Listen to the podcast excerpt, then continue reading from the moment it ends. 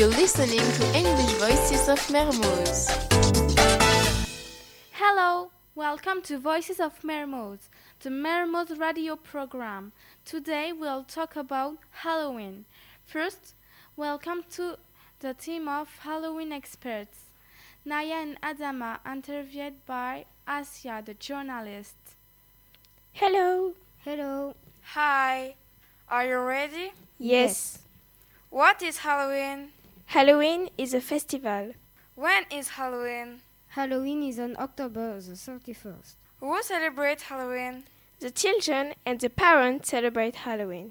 What do people do before Halloween? Before Halloween, they carve a pumpkin and they put a candle inside. It's a jack o' lantern.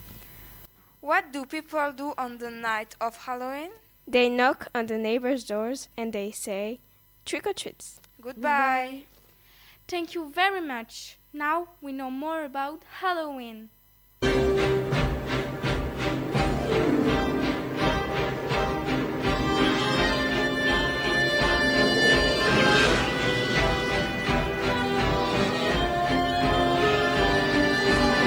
boys and girls of every age. Wouldn't you like to see something strange? Come with us and you will see. It's our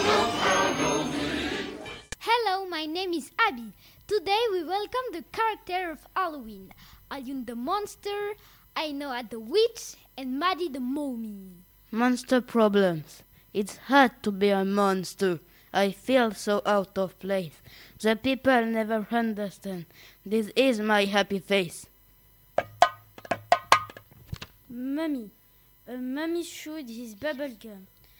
His mummy gum was yummy, but now he chipped his gum fell out. Now he's a gummy mummy. Halloween witch. I am a witch without a broom, a witch without a hat. I haven't any cauldron. I do not own a cat. Don't ask about a spell book. I don't have one of those. As you can see, I haven't any warps upon my nose. Yet I conjure magic. Make no mistake of that. I made the candy disappear in 15 seconds flat. Halloween. Howling cat and a big black spider. Fighting but some donuts and, smi- and cider. Smiling pumpkin can be seen. The time is here for Halloween. Thanks you very much.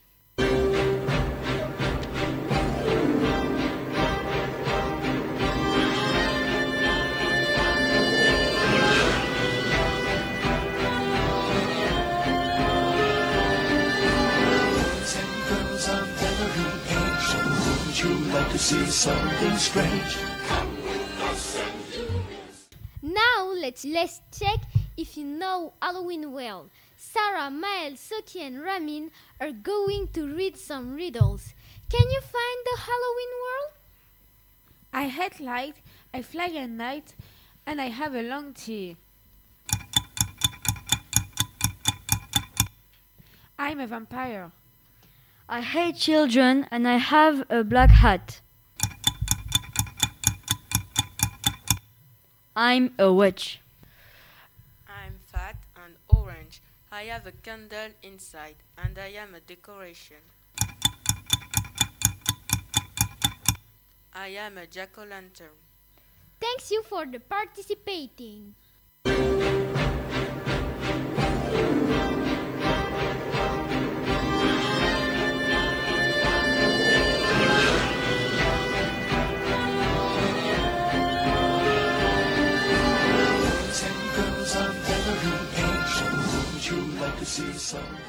Hello, my name is Yolen. We're all growing to finish this program with Lina.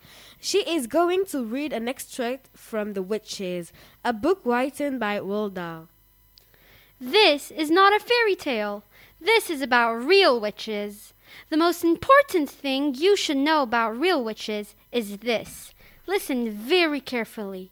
Never forget what is coming next.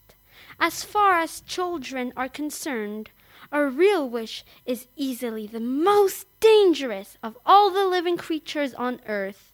What makes her doubly dangerous is the fact that she doesn't look dangerous. A real witch is certain always to be wearing gloves when you meet, because she doesn't have fingernails. She has thin, curvy claws like a cat's, and she wears gloves to hide them. One child a week is 52 a year. Squish them and squiggle them and make them disappear. That is the motto of all witches. Thank you for listening and thank you, Lina. This book is available at the mail Mermoz Library.